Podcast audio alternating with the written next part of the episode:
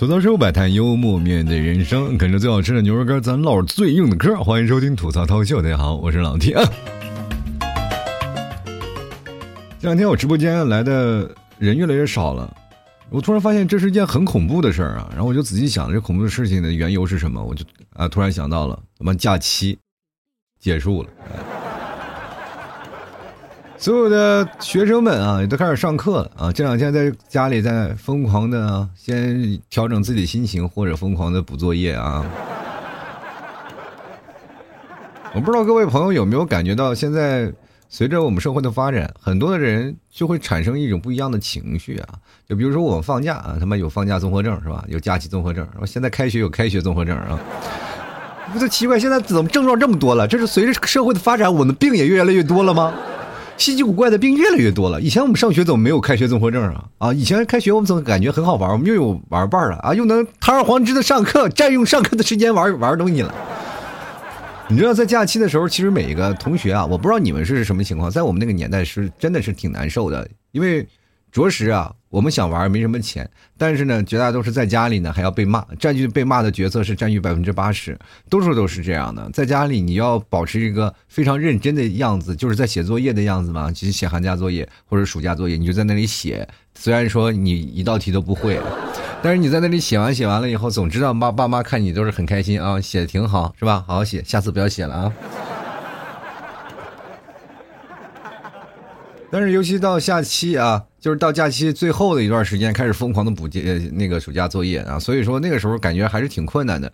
我记得我们那个时候写暑假作业有很多的方法啊，就是一般呃多数情况下都是能完成暑假作业的，但是在个别的情况下可能会因为玩的太多了，或者是实在不愿意去写作业，而导致你不想写。但是我们老师对于这个暑假这个东西啊，他会明白啊，怎么样去辨别你是真的还是假的，你知道吧？这个事情你我告诉各位啊，他们。就老师啊，走的路，啊，比你吃的饭都多。你这个时候你就感觉吧，你看看吧，他走过什么样的路没走过呀？他知道你什么样的事情，你撒谎聊天的，他怎么不能了解一个小孩子能斗得过大人吗？肯定不可能。所以说，各位朋友，千万不要在暑假作业上或者寒假作业上去玩一些猫腻。这也其实形成我们那个时候焦虑的一个本身啊。你们现在可能焦虑的本身是什么？就是要上课了，然后突然又感觉。假期过了这么长时间，有点不适应，所以说在这个时候呢，又不想学习，就包括你想写暑假作业写不了，所以说就造成了你到开学的时候非常焦虑，什么有开学焦虑症。我们那时候的焦虑的本身，我们不是说对付老师的问题，而是对付于感觉是用什么样的好的理由，然后能欺骗到老师，证明我的暑假作业是真的被烧了。甚至有一次啊。甚至有一次，就是为了让暑假作业被烧这件事情比较真实的情况下，我都想把我们家房子点了，最后被我爸妈制止了，你知道吗？因为我在那点火呢啊，就是我还一定要当他的面因为我怕真的点着了，我们我没地方住了，对不对？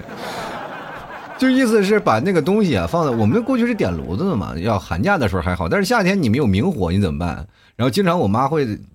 夏天我们这个不会在家里做饭，就是说我们那时候有院子嘛，院子那个虽然不大，但是我们做饭的时候都会跑到院子里去做啊。院子里那儿有一个搭了一个小棚子，然后在那个棚里，我们八十年代呃生活特别苦，那屋子里你别看有院子，但是屋子特别小啊。那个时候。没有办法在家里再做了。之后冬天你要点炉子，在家里可以啊，很简单。但是在夏天不一样了，夏天只有在做饭的时候你才会生火嘛，啊，点点木头啊，然后放点什么煤什么的，其实特别用的特别少，然后炒个菜就好了。过去没有像我们现在天然气这些东西啊。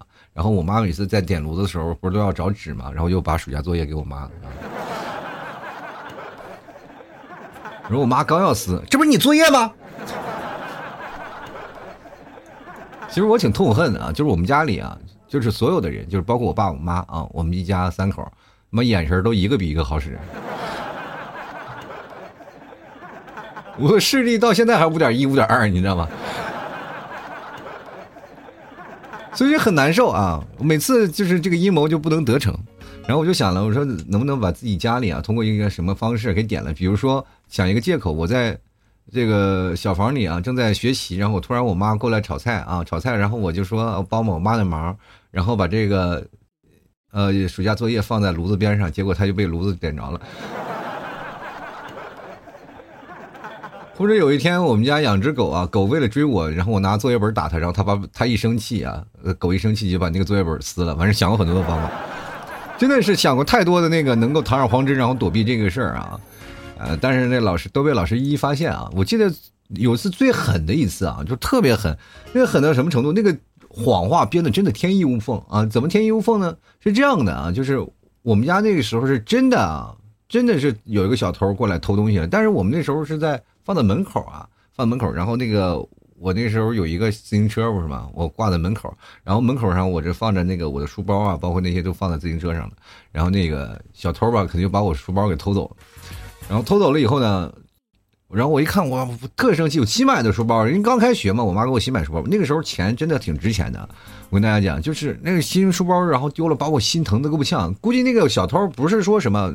就是一个职业小偷，估计是哪个小孩看着有个新书包，然后觉得这书包挺好的，就把书包给我偷走了。然后呢，包括里面的文具盒啊什么都给我偷走了。哎呀，把我那次，我真的从小到大我真的没有怎么哭过，但是那次确实我伤心的哭了半天，哭都不成样子。我我他妈就在那里骂呀，我觉得真的是你没有骂过那么脏的话。我说你把你都偷走，你把暑假作业留下来干什么呀？你把作业一起偷走呀？呃，给可给我气坏了啊！你说你这翻包翻包吧，你整体拿，你为什么把作业单独给我留下来？给我太气生气了！那为了这样的事情呢，我就偷偷的我就把那个作业本我也扔了。然后我妈我爸他们那个时候我们家里经济条件确实不怎么样啊，然后所以说这个条件这个事情，然后我爸我妈他们都知道了嘛，所以说他们。这个事情是没有办法所隐瞒的，当然，因为这个事情很大嘛，就是对我们那时候丢了一个书包、丢文具盒啊，里面所有的铅笔那些东西丢了，其实真的挺可怕的一件事儿，啊，但是那个暑假作业确实也没怎么做，本本来拿着要去学校去抄的那个人，对吧？然后那个我我我当时就把那作业本扔了吗？啊，我爸妈就以为真的连整体东西都丢了，所以说我爸妈出面作证啊，跟老师说孩子作业本丢了，然后哭了好几天，然后确实是这件事情没有办法不可抗力嘛，然后跟老师解释了，我们老师也非常那个什么，就非常的。就是有共情啊，他觉得这个孩子确实挺不容易，然后丢了这些东西啊，然后而且在一暑假的作业，然后完全的就不行了。然后老师专门找找我谈了个话，然后让我不要就打开心结。我觉得那个时候我挺感激我们老师的，就是一步一步的帮我打开心结，就说你不要担心什么什么东西啊，就旧的不去，新的不来。反正一个假期你也玩够了，然后包括你学习这个东西，咱们再重拾心情，好好学习，对不对？你丢了无所谓啊，咱们。等你以后工作了，你还能赚回来。其实你就想想，人生的漫长的道路当中，总会有丢掉的，有失去的，总会有丢掉有失去的。慢慢慢慢，它会随着你时间流逝啊，流流流逝，你会发现时时间就是治愈你最好的一个能力。比如说你现在学习正在逐渐的变好，对吧？所以说现在呢，呃，老师跟你说，暑假丢作业丢了不要紧，你不要因为这件事情而感到苦恼，对吧？毕竟你是做过的，你。主要不是为了检查你们作业，而是让你们知道巩固一下你们学习能力啊！你做好了就可以了，对吧？你这个事情你是不是脑子里有印象？记每道题大概都记着吧？我说我记得老师，然后我都做过，我的印象特别深刻。然后所以说这个事情，我呃虽然说书包丢了，但作业我真的全都做了，然后我都记得，我都清楚。他老师说：“那这样就好啊，那这样就好。”然后这本作业你先去补吧。没事，老老师这还有好几本备着呢啊！啊，当时给我感动哭了，你知道吗？我说老师你真好，哎呦我的天，妈雪上加霜，你知道吗？所以这个事情，呃，对于我那个时候，我就感觉是一件到现在为止啊，我就是真的无法忘记的事我也劝各位朋友，千万不要再。因为这个作业然后骗老师这个情况下一直在骗，你知道吗？你不要在欺骗老师这件事情上再下过多的这个功夫啊和努力，因为老师他们也是从这个时代过来的。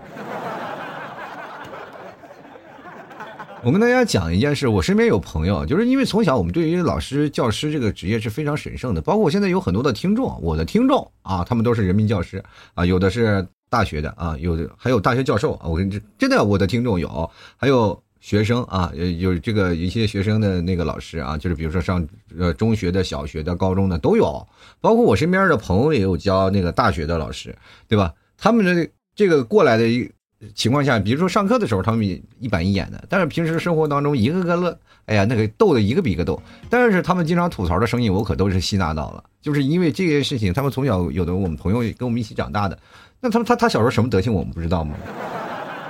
不一起逃课、一起作弊、一起干什么的事儿啊？只不过他后续啊，比如说到了上了高中或者初中，那个有一段时间让后继而薄发，突然吧嗒就上了，学习好了，人考上师范学院。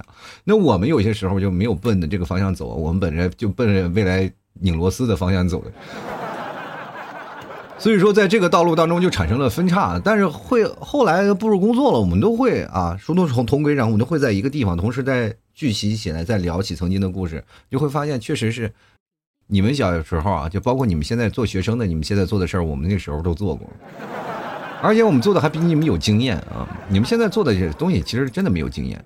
然后呢，这些事儿呢，其实对于老师来说啊，你千万不要激怒他们啊。这个你，因为你撒的谎，他们一下就能看得出来。你不要试图去欺骗一个成年人啊，很难。哪怕你现在是大学了，你想欺骗你的教授啊，欺骗你的老师都很难。因为你的老师确实要比你知道多，因为他见过的多。你对于你们来说，他是你唯一的老师，是吧？这大学四年，或者是你的高中三年，这是你唯一的老师。但是他带过你，可不是他唯一的学生，对吧？就比如说你很专情啊，这个事情很专情，但是你永远斗不过一个海王。你要明白这个事儿啊！如果老师想高抬你一马啊，就刚才啊这个。把你放过了，知道吧？好吧，这个事情你就应该对老师心存感激啊，并不是说你骗过了他，在那沾沾自喜，而是老师说我放你一马，小兔崽子，你再不给我闹，我们得整死你！我跟你说，你知道吗？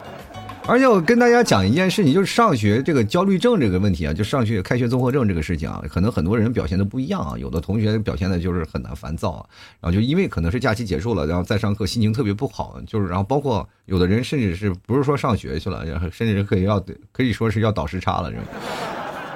因为睡得太晚了嘛，现在确实很多的时间让你玩的可以放肆的啊，无忌的玩。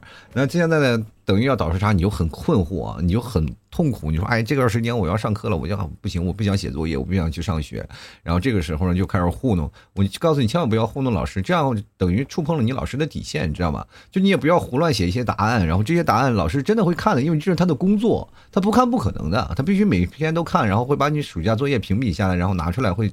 辨别一个学生在这个暑假作业是怎么样，他会给你进行分类的，这是很重要的啊。就着重要有哪些培养对象，他的成长是否是在好。然后这个考验的作作业啊，就是尤其是暑假作业，它不是考验你写东西能力，而是考验你的自学能力，对吧？你的自学能力或者自己的那个自律能力，这是非常重要的。你要自律能力差，老师也就提前放弃你了，真的。他能教育就教育，不教育就是怕那种啊，就是老师不搭理你啊，你自律你也觉得哎，我这个作业没怎么写，是全都是错的，那么老师哎居然不管我，我告诉你，那就是老师放弃你了。你要找那种是吧？比如说你写错了，老师会找你说你这个作业为什么写错了或者怎么样？他知道你错了，他是会给给你一个改正的机会，这就说明你还有救啊！就是怕老师不搭理你，你就彻底没有救了。你爱写不写？我那时候最后写作业了，老师就索性。哎，交了吗？我说没交哦。好嘞。你说很老师很佛系，你就很害怕，你知道吗？就他等于少了一份东西啊。但是我跟跟你讲，然后你要突破老师底线，就会很生气的。因为我跟大家讲，很多人说我不愿意开学，因为我开学很生气啊。我要写作业，我要很烦躁。你以为老师不烦躁吗？在这个时候，他都是夜夜笙歌的在喝酒聊天呢。你他跑过来教你这帮学生，他不累吗？对吧？什么老师他也有暑假呀？因为你你们我们要提前结束假期，老师老师要提前上班开始批卷子呀。你想想这事情很累啊，所以说各位朋友千万不要你在那儿有假期综合症，老师也有，我告诉你。但是你又斗不过老师啊，那点到火药上了，可真不好。所以说那个时候往往我们在开学之前啊，我们都是。比较老实的，那比较老实一点。然后因为确实做了亏心事儿啊，当然你写作业了，你就感觉特别堂而皇之的，你就可以去了。但是我后来总结了一下，我们上学的时候为什么总是开学左右的被打的最惨，你知道吗？就是感觉过了一个假期，老师就好像把以前你的错误都给忘掉了，觉得这个学孩子还有救啊。等上了一段时间，老师突然恢复记忆了，哦，这孩子没救了。就不用管他了。开学前还我我还揍揍你，我开学之后算了，我放弃你了，你爱干嘛干嘛是吧？哎，后面那同学，后面那同学啊，吃火锅不要耽误旁边同学学习，好不好啊？就是从这个层面啊，不过包括你在上中学、高中啊，还有上那个小学，其实都是这样一个过年。但是在大学的时候又不一样了啊！大学你如果开学，不是，比如说还有一部分升学的人，他们就会很恐惧，因为你从高中一个陌生的环境转到一个新的环境，你就会非常非常的恐惧。而且最恐惧的一件事情是个很可怕的事儿啊，就是那个什么，呃，怎么说呢？就是开学综合症最重要的就是你会怕你肤色变黑，要军训了嘛？对。其实你知道你在。啊，小学啊，中学、高中，每次升学考试的时候，每次升学你都要经历军训的，对吧？我想必各位都要经历吧，就是上小学也要军训，上嗯嗯中学军训，上高中也要军训，都每次都要军训的时候都有一个，其实都是玩玩闹闹，什么左转向右就是转，什么起步走是要细，也然后那天就是毕业演练的时候，就是还要一帮人齐步走，一二一，一二一，是吧？对。你要跟大学那个比起来就不一样了啊！那时候毕竟你还是学生啊，那些教官还不怎么操磨你。你等了到了大学那就不一样，大学的军训那才叫真叫军训呢。我跟你讲，一个个都是晒得跟黑炭一样，而且很多的人啊，就比如说那个时候我们最最早以前就找那些哥哥姐姐们问啊，你们军训的时候是什么样的？他们跟我讲他们军训那时候没有什么互联网，我们那个年代，要不。但是他们在讲军训那个年代，确实是挺苦啊。然后他们给我发来照片，那确实是一个比一个黑啊。我总感觉他那个是不是一个以学生姿态来了，就是一个当兵的这个情况去练的啊。所以说，有的的有的地方，每个地方其实军训还不一样，但是有地方特别厉害，然后什么真刀真枪都来。有时候我都在想啊，然后我挺好奇的，如果要军训的时候，我们家坦克是不是要自己开过去啊？要自己用吗？啊？我自己带过去不会被打吧？是吗？如果要军训的时候，我可不可以跟教官说了？教官，我能不能不要站军姿？为什么？我是坦克兵。教官说：“行了，你上你的坦克凉快去吧啊！”教官，教官，我坦克里有空调，快来，快来！其实这两天相对来说还好了，这开学季啊，这两天。这个气温还下降了，我要 这隔两天，前两天，把零上四十四啊，零上四十多度，你要站在那下面军训，我你你你得死过去。其实挺好的一件事啊，但是上大学了也有不一样的感觉，就是上大学其实你也有开学综合症，你又可能会是又碰到了那个什么情况了，碰到不喜欢的人了，或者是。有一些你比较讨厌同学，或者你被情绪孤立的这种情况下，你也不愿意去上学嘛？因为你挺害怕的一件事儿，就是你到了学校又是一个人，至少在家你还有玩伴呢啊！到了你上学校了，别人孤立你了，你又自卑，然后你又内向，就感觉是一个人在面对整个世界。所以说，在这个情况下，你就会觉得很困惑。然后在这个开学的期间呢，就是会有两部分人嘛，就比如说有部分人会盼望开学的，有一部分人是不盼望开学的。比如说像恋人之间，是吧？盼望开学的都是因为异地恋啊。不盼望开学的人，就是因为同城恋，啊，天天见啊！你是大宝吗？怎么还天天见？所以说这个情况下很难了。就比如说像，如果有个朋友，就像我一样，就我们宿舍的朋友，他们都非常喜欢见着我，就是希望能早点回来，对吧？因为他们确实馋我们家牛肉干了。每次回到家里，就是聚会，就是不是聚会了，就是每次要回去了啊，然后在上课的时候，他们都啊第一时间就先帮我把行李啊搬到宿舍楼里，然后打开包裹，看看牛肉干放哪儿。就是各位朋友，你们哥开学了可以备点牛肉干啊，送送礼比什么都强，我跟你讲。其实有的人真不一样，就是宿舍你环境好了的话，你会可能会因为这个宿舍你会觉得很好的。但是如果宿舍不好的话，就是真的你就很难在那个氛围当中生活了。因为你在家里，你突然发现一个人他非常自由，就像我一样，我现在非常享受一个人生活的那个空间。包括我后来工作啊，就是也是喜欢一个人，我不喜欢群居了，我不喜欢跟着别人睡在同一间房子里，我就觉得很容易让我自己的隐私受到一些干涉。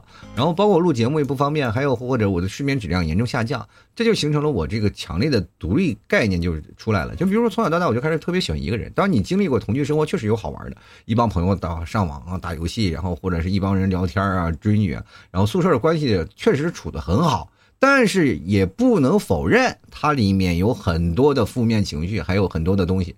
宿我们宿舍几个哥几个是关系好，但是每个人都跟每个人打过架。我们一支队内的时候打啊，然后而且打架的次数特别多。我们那个年代八零后都是血气方刚啊，如果没有什么沟通有效的沟通手段，我们那个时候只是用拳头说话，一个个把牙打掉，然后回头又喝酒。我现在我回想那时候上学生那什么二逼行为那都是，那时候什么生活呢？就是前脚打完后脚跟人喝酒去了，然后这种感觉就不一样。反正是就总感觉我们那个友情是打不散的，嗯，但是你后来为什么选择独立了？确实是不想再被打了，你知道吗？太惨了啊！那时候打架的狠的，就是骂。其实因为就两句话，就是不管谁开灯关灯的问题可能会打，然后因为一些小事儿问题吵闹的问题也会被打，对吧？就很难受。然后这个事情就会造成了我们在上课的时候有一段时间啊，有一段时间就最大的困惑就是不想去上学，因为我不想住那个宿舍。确实，在那个宿舍里我没有睡过一个好觉，就是大家总永远有比有那个比你熬得更晚的人。知道吧？有一次，我就说实话啊，就是我那个时候上课的时候啊，已经开始啊打呼噜了。我们那上课的时候有打呼噜的，然后他那个打呼噜可特别响啊，打打打的那呜嗷嗷响。我们那每天我们就是他睡觉的时候，我们都太难受了，我们都睡不着，知道吗？一打呼噜，然后我们就睡不着。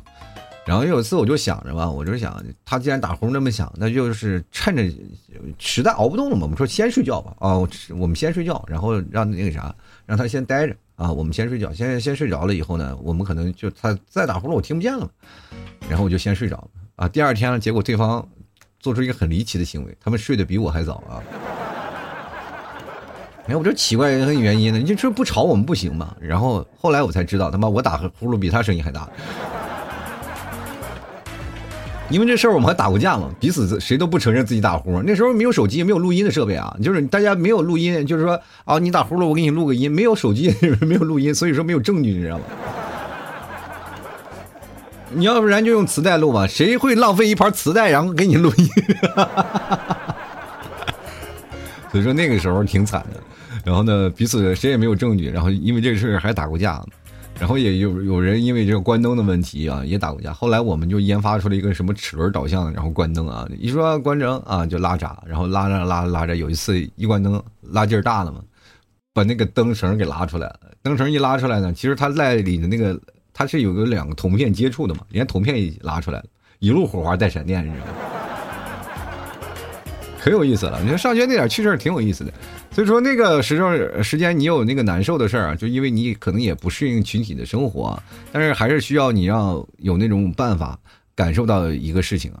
其实你真的到那个学校里，你可能就是有一些自卑的感觉啊。就比如说有的人刚去上学校的，可能因为长相也产生自卑，也不愿意去上课啊。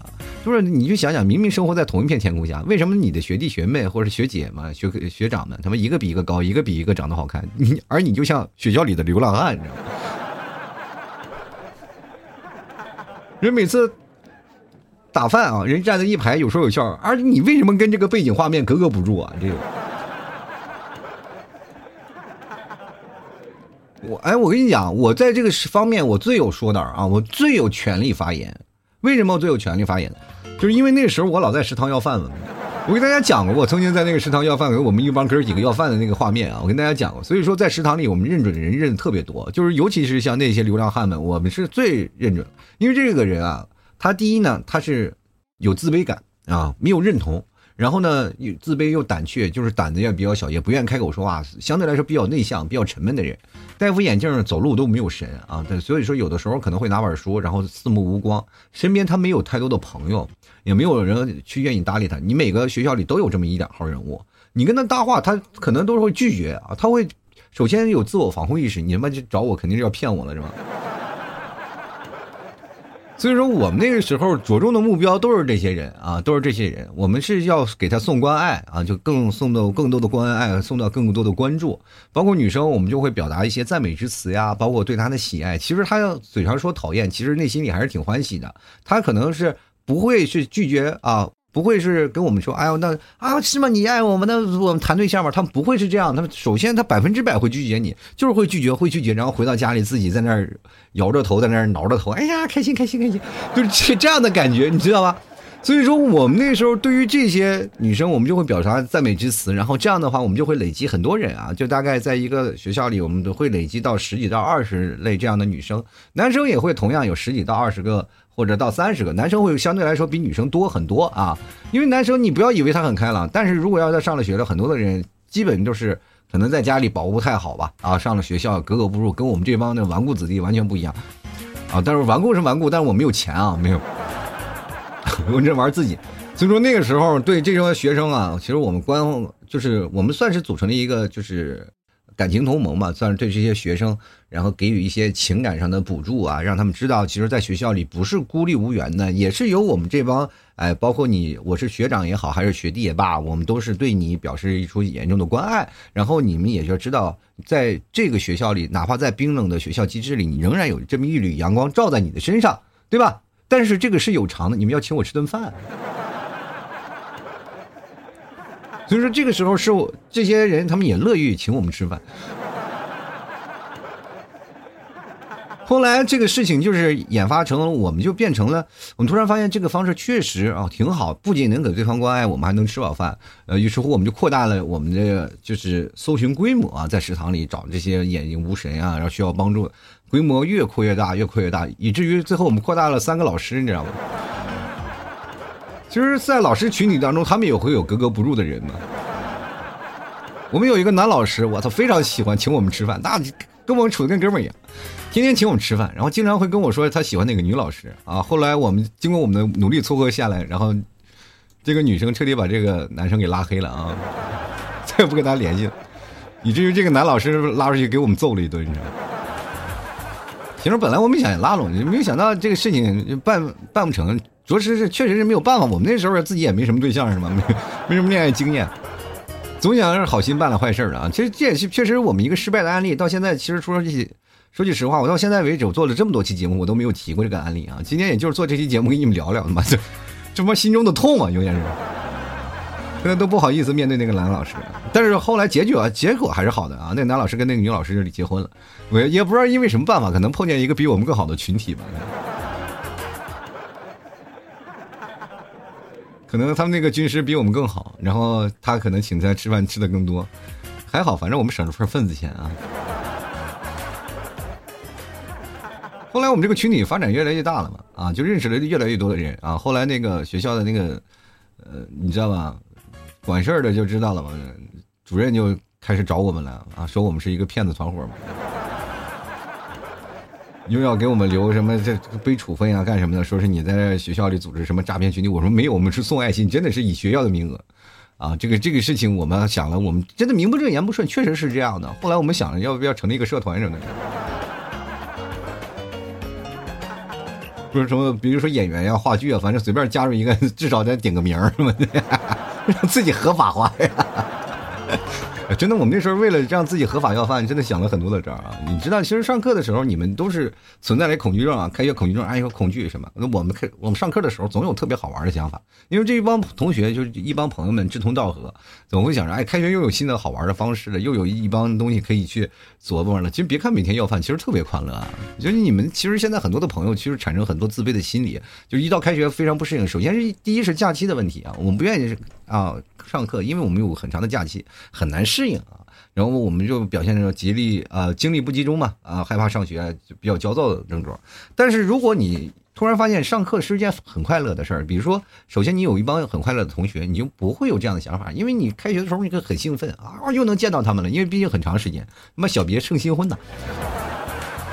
对吧？不一样，所以说你再碰到那些朋友，你们又有一起玩的了，一起那些好东西，然后经常会打电话，彼此互通。现在，哎，你在干什么？那个时候我们不像现在有这么多很好的那个联系方式啊。那个时候如果要真的要离开，就大概就是一两个月，我们真的是见不到面那种。然后所以说就是这个，虽然说都是好哥们儿啊啊，好兄弟，然后但是离别以以后呢，也是分外呃分外想念啊，也都是非常想着回去跟碰了他们。这就是我们在上课的一个非常喜欢上学的理由，但是你们呃讨厌开学或者不喜欢开学的，其实也很简单啊，就开学综合症的人，就是你对上学没有乐趣啊，就是其实现在上学包括学习给孩子们的压力太大了，就是孩子就是什么压力锅，比如一个锅啊，本来是没有什么压力的，你除非上火在那烤它，对吧？基本上学习那些学习的那些东西就是食材啊，老师就疯狂往里倒，那管他你熟不熟，然后往里倒完了又开始给你啊，开始煮，增加压力了，对吧？然后你每天上课啊，就是天天面对着很大压力，学不好了，老师说你啊，然后语文、数学老师各种说你，说你好了，你本来很大压力，回到家里，爸妈又开始说你。所以说现在孩子压力都很大啊，不愿意上课就很很正常，就不愿意接受这方面的压力啊。所以说家长们，你首先你要找到他的那个点，你知道吧？你要夸赞一下，家是你最后的港湾。那么连家也不想当，那你知道他其实学习是一件很累的事情啊。你要把学习当成一种真的每天在面对这些问题的时候，其实他是不愿意学的。学习你要想办法是快乐的，人生本身就是好学的。俗话说那么活到老学到老，你有新鲜的东西，你确实愿意学。包括现在我也愿意学习新的东西。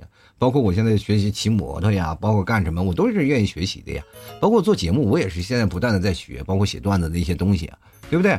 也是在学。所以说你学习会很好。第二呢，就是你真的说实话，你在上学的时候，就是真的没有朋友，就像我刚才说的，孤立无援，你就很讨厌去上课，因为你会发现你至少在家里还有朋友，还有家人，但是你去了学校又是你一个人，又自卑又胆怯，你就很难受啊。这个时候，你如果学习不好，你就会。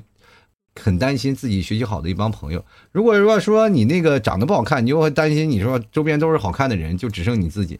所以说这个本质上存在着很大的矛盾的问题啊！你要建立逐渐建立起你的自信啊，你在上学的时候才会慢慢好起来。你管他谁是谁呢，对吧？有一帮朋友可能会帮着你，然后慢慢的让你成为更优秀的那个人啊。所以说各位朋友要努力想一些。啊，其次呢，各位朋友在开学的时候也不要太担心你的暑假作业问题啊，就是因为暑假作业没了的啊，包括这个应该是上小学的一些朋友啊，甚至或者上中学的一些朋友，你们这些要我给你们出个招吧，就是我现在屡试不爽，就用了一次，唯一一个老师就是没有对我进行处罚的招。就怎么的？就是提前你到学校里啊，在桌子上写上某某人啊，就是比如说你自己嘛，就是老 T 嘛。你就比如说我打我老 T，我把作业本我书包我放在我桌堂里，然后我就出去啊。下课的时候我就假装出去啊，出去溜达一会儿。等到学学校的同学都出去了嘛，但大家都要集合嘛。出去了，然后我回来，然后拿个这个就是彩笔嘛啊。过去我们彩笔，现在你叫油性笔也行，就彩笔在桌子上写什么老 T 你去死吧啊，哈哈哈哈，然后打一堆哈哈，然后就走了。然后把那个作业本啊，暑假作业你一定要写几页，把没写作业的全撕了啊，全撕了，然后撕了，然后咔咔一顿撕，撕了扔在地上，然后就撕的尽量碎一点啊。然后你回到学校里，第一件事看到桌子上写这些字儿啊，然后这个包括又看到满地是你的作业的碎片，你就在那趴桌子上哭就行了。甭管是你就是什么铁汉啊，第一要表现出愤怒，谁干的？肯定没有人干，因为你自己干的。嗯，肯定没有人答，没有人承认。而且那个，你关键也是首先要学校没有监控啊，没有监控。有监控要到监控死角啊，这个谁干的？敢不敢承认？哇，就哭啊！你就最后你一定要哭的就是泣不成声啊！那泣不成声的样子是什么样的？就是。嗯，把你们老师招来啊，去肯定有那个好事的女生。哎，快快快，老师，那老 T 作业本被撕了，然后不行了，哭都不行了，都快晕过去了。嗯，最好早上尽量不要吃饭啊，尽量哭的时候能达到低血糖的效果最佳啊。然后老师一来一看，哎呦我的妈呀啊，这他还会安慰你呢，没事没事啊，作业没了，没事没事啊，不要哭了不要哭了啊，没事，老师这还有你再写一本。哭的更伤心了啊。好了，走到之后摆摊幽默面对人生啊！喜欢老 T 节目别忘了，就是马上就要开学了，赶紧去给各位啊，就给老 T 补一包那个老 T 家牛肉干，你去尝一尝。我人生这一辈子吧，你没写过暑假作业，还没有写过，还没有吃过老 T 家的牛肉干吗？你，对吧？你得尝一尝，对吧？如果说实在是像你，尤其现在生活好了，没有必要像我们那个年代是吧？呃，到处要饭，对吧？实在是吃不起了。可以尝尝老七家牛肉酱，那又便宜，那一一罐酱能他妈够吃好几天。你要么省点吃啊，然后就着点馒头什么的，也能挺过这个你资金寒冬，你知道吗？对吧？这个东西我们但凡那时候没有酱，有酱的话，我们也能活好长好长时间。我们那时候有宿舍里有个锅，锅里他妈这个水就一直在那滚着，里面就是各种下食材。今天谁丢包方便面，然后明天就反正那个老汤一直在那炖，你知道吗？小电饭锅一直在那烧着啊，所以说各位朋友，你们也可以不用像我过呃过我们那个特别惨的日子，你就可以直接啊稍微来一点是吧？牛肉酱蘸点菜，至少还有点味儿啊，而且那个非常好吃。关键是咱家牛肉干啊，真的是填补的。然后你既能减肥，而且能真的能代餐。各位朋友不要一次吃太多，就吃上两根就可以了，就能够果腹了啊，不会让你太瘦啊，也不会让你太胖。真的，这个东西真的是，这个东西能补充你营养，但是也不会让你增加脂肪，特别棒。然后而且是最内蒙最纯正的牛肉干啊，你来去尝尝。嗯，大家也知道怎么怎么去找我吧？就老马家啊，找一个店铺啊，特别格格不入的店铺，吐槽脱口秀啊，不会直播呃，不会知道这个你们不会不知道那个老马家开了一个什么 A P P 吧？